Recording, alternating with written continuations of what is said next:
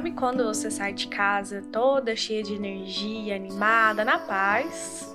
E aí se encontra com alguém ou chega em algum lugar e parece que aí seu dia acabou, sua energia vai ali pro chão, você fica ansiosa, agitada e até meio triste. Dá até um choque, assim, uma sensação esquisita.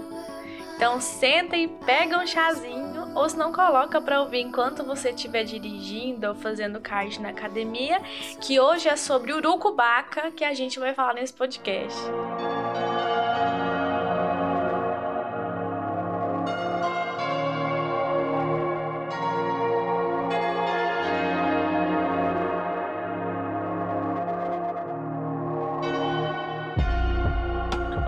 Sejam muito bem-vindos a mais um episódio do Missão Despertar Cast, um lugar onde sabemos que o despertar espiritual começa individualmente, mas o caminho é seguido em conjunto e é para isso que estamos aqui. Eu sou Yasmin, criadora desse espacinho para a gente compartilhar um pouco sobre os nossos processos. Gente, eu fui procurar na internet o que significava urucubaca, né? E aí o resultado foi muito simples. Má sorte. Mas assim, eu tô usando essa palavra porque eu não sei o termo certo para falar na verdade, né?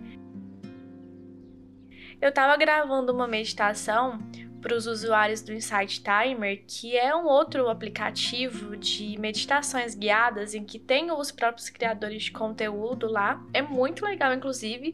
Tem a maior parte desse aplicativo é gratuito, então se você quiser baixar, você vai me encontrar lá. E aí o tema era sobre isso, né? Era sobre é, essa sensação ruim que a gente fica perto de algumas pessoas ou perto de alguns lugares.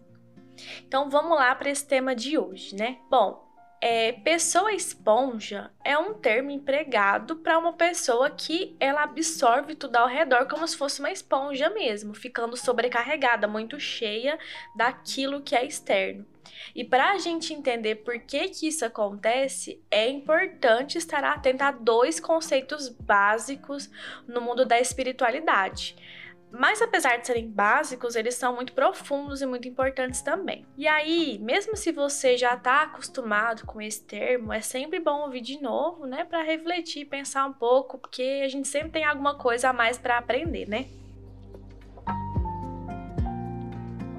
Bom, esses termos são energia e campo energético. Energia é um elemento sutil, é até difícil de definir, difícil de explicar, mas pelo olhar da espiritualidade, a energia é basicamente o que nos mantém vivos. Né? Outra palavra que, que pode ser usada como definição de energia é prana. Prana é uma energia contida dentro de nós, seres humanos, nos animais, na natureza, nos objetos. Todos nós somos feitos de energia. Tá, mas olha só, veja que confusão, né? Se eu tenho energia e sei lá, uma mesa também tem energia, o que que nos diferencia, né? O que que faz com que eu seja humana e que é, interaja com o meu ao meu redor, viva minha vida, tenha meus órgãos funcionantes e, e tudo mais? O que que diferencia, me diferencia de uma mesa, por exemplo? E isso é um conceito muito legal, gente, porque é o grau de vibração dessa energia. A gente sabe que energias são moléculas, né? Todos nós somos feitos de moléculas. E determinada vibração vai dizer se eu vou ser uma mesa ou se eu vou ser uma cadeira. Lógico que não só isso, né? Mas eu tô falando de uma forma bem simples para poder explicar. Então, todos os objetos sólidos, né, eles têm um grau de vibração menor eles vibram muito devagarzinho, é uma energia mais condensada, mais sólida, vibra muito pouco. Então, por isso que é um objeto, né? Uma mesa é algo mais mais rígido. Já em nós, essas moléculas, elas vibram numa velocidade maior, vibram mais rápido e faz com que a gente tenha essa conformação humana. Já as figuras divinas, né, os seres mais elevados, seres de luz, eles vibram tão rápido, mas tão rápido que eles não obedecem às nossas leis terrenas, né? Por isso que eles são seres tão mais elevados que a gente. E você pode não acreditar nisso, tá? Tá tudo bem. Obviamente não tem nenhuma evidência científica de que isso é real, né? São a gente ainda tem essa essa distinção muito importante entre ciência e espiritualidade em alguns aspectos, então tá tudo bem se você não acreditar tá? Tá tudo ok. E aqui o meu compromisso é mais falar de experiências de vida pessoal, né? Eu não tenho muito compromisso aqui com ciência, com falar o que que, né, os artigos estão dizendo, não é esse meu objetivo aqui. Eu quero que isso sempre fique muito claro. E essa é uma polêmica que eu não quero estar inserida, né? Eu quero assim estar longe disso. Então eu tô falando de uma forma mais espiritualista desses assuntos, tá bom? Já o campo energético é como se fosse uma barreira, né? um escudo de energia ao nosso redor, que ele engloba todos os nossos centros de energia, que são principalmente sete, nós chamamos de sete chakras, que são pontos localizados ao longo do nosso corpo, né? Que além de englobar o nosso corpo mental, também engloba o nosso corpo emocional, entre outros corpos sutis que nós temos. E ele é muito afetado por tudo ao nosso redor. A gente interage com o meio o tempo inteiro. E aí a nossa energia, né, ela vai e ela volta e ela interage, a nossa forma de troca assim com o ambiente, é como a gente experiencia o mundo.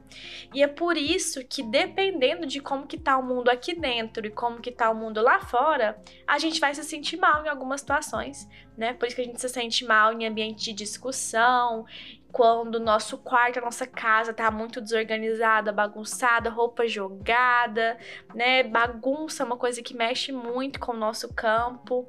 É por isso que a gente se sente mal perto de algumas pessoas, né? Se essa pessoa ela é invejosa, ela é rancorosa, ela vibra numa frequência diferente e essa frequência ela interfere na sua, né? Às vezes você tá lá todo good vibes e feliz e bem, e chega uma pessoa com uma energia tão pesada que isso acaba é, né, passando para você também, se o seu corpo não estiver protegido, né? Isso acaba interferindo em você. E o contrário também é verdadeiro, né? É por causa desse desse nosso campo energético que a gente se sente animado, que a gente se sente feliz, cheio de vida, fica bem perto de outras pessoas, né? Tem pessoas que simplesmente contagiam a gente. Isso tudo interfere muito, né? Como tudo é energia tudo tem o seu campo energético também. O problema é que quando nós estamos muito permissivos, muito vulneráveis, qualquer mudança do mundo externo também afeta o nosso campo. Isso é péssimo, né? Porque faz com que a gente se sinta pesado, carregado, a gente tem prejuízo das nossas atividades. Eu vou ler para vocês uma imagem muito legal que na minha pesquisa que eu estava fazendo eu encontrei. E essa imagem diz assim: Mecanismo de defesa. Todos nós, por outro lado, somos naturalmente dotados de mecanismos de defesa contra a perda da energia vital. Mas quando perdemos a posse e o controle do nosso centro de gravidade, quando, por exemplo, por estresse, cansaço, tristeza, depressão, mania, frustração, neurose, o projetamos para fora de nós mesmos, alteramos e debilitamos a estrutura do nosso corpo sutil tornando permeável a invasores. O que, que isso quer dizer?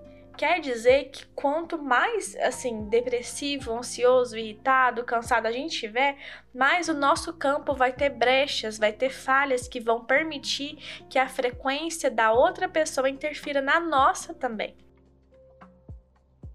Eu, por exemplo, me sinto extremamente carregada em algumas áreas do hospital que eu vou, que são mais complicadas, né? Que tem pessoas difíceis de lidar, situações difíceis de lidar. Eu também fico muito mal quando eu vou para lugares que tem muita gente, tipo bar, que tem muita gente bebendo, fumando e etc. Eu não gosto, me incomoda. E assim, gente, existem muitas coisas que drenam a nossa energia também. Porque às vezes a gente fica achando que o problema tá lá fora. Né? Não é o meio que eu tô, o lugar que eu tô me irrita, aquela pessoa é ruim, mas você não para pra pensar que talvez o problema tá dentro de você.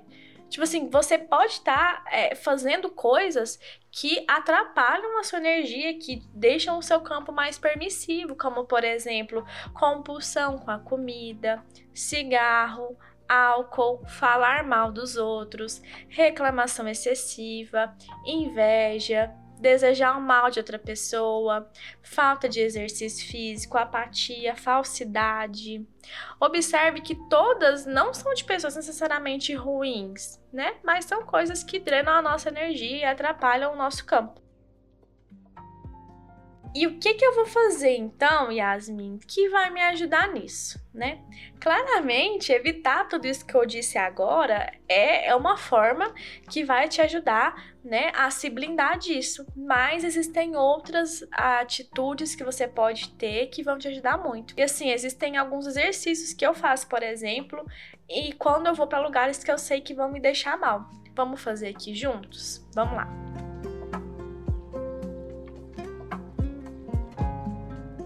Ó, então vamos começar fechando os nossos olhos, focando na nossa respiração. Sempre que você chegar em um lugar, você pode fazer isso. Então, se sentar de forma ereta, respirar mais profundamente.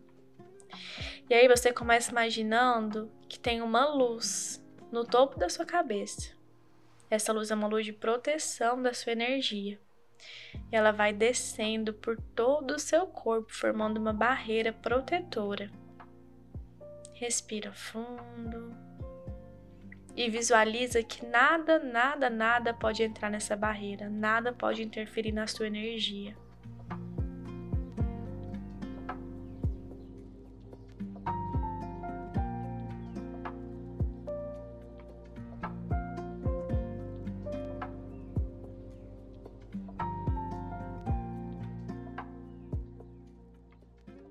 Abre os olhos. Bom, esse é um exercício bem rápido, bem simples que a gente pode fazer para proteger a nossa energia, né? Lógico que, como eu disse, não adianta a gente tentar se blindar, achar que a culpa é do ambiente, achar que a culpa é de outras pessoas. Na verdade, a gente está alimentando, a gente está permitindo que esse campo esteja mais frágil. Então, sempre importante é a nossa autorresponsabilidade. Bom, eu espero que você tenha gostado desse episódio. Eu quis fazer um apanhado mais geral, assim, sobre essas questões, né? Sobre como o nosso campo interfere no meio ao nosso redor e como o meio interfere no nosso campo. E eu espero que a partir de hoje você consiga ficar mais atento, ficar mais alerta para o que que na minha rotina eu tô fazendo que não tá muito legal, ou qual ambiente que eu percebo que me incomoda mais e fazer esse exercício tão rapidinho que a gente fez agora e que pode te ajudar muito e vai dar muito certo para você. Então é isso, muito obrigada por ter ficado até aqui. Eu te aguardo lá nas minhas redes sociais para a gente trocar ideias, para a gente conversar um pouquinho sobre como tem sido essas experiências para você também. Eu gosto muito de conversar por lá. O meu Instagram é @yasduarte sem o ezinho do Duarte, só o underline no final, ou pelo Instagram do podcast missão.despertar. Então é isso, eu te espero lá, tá bom? E até o próximo episódio. A luz que habita em mim, saúde a luz que habita em você. Namastê.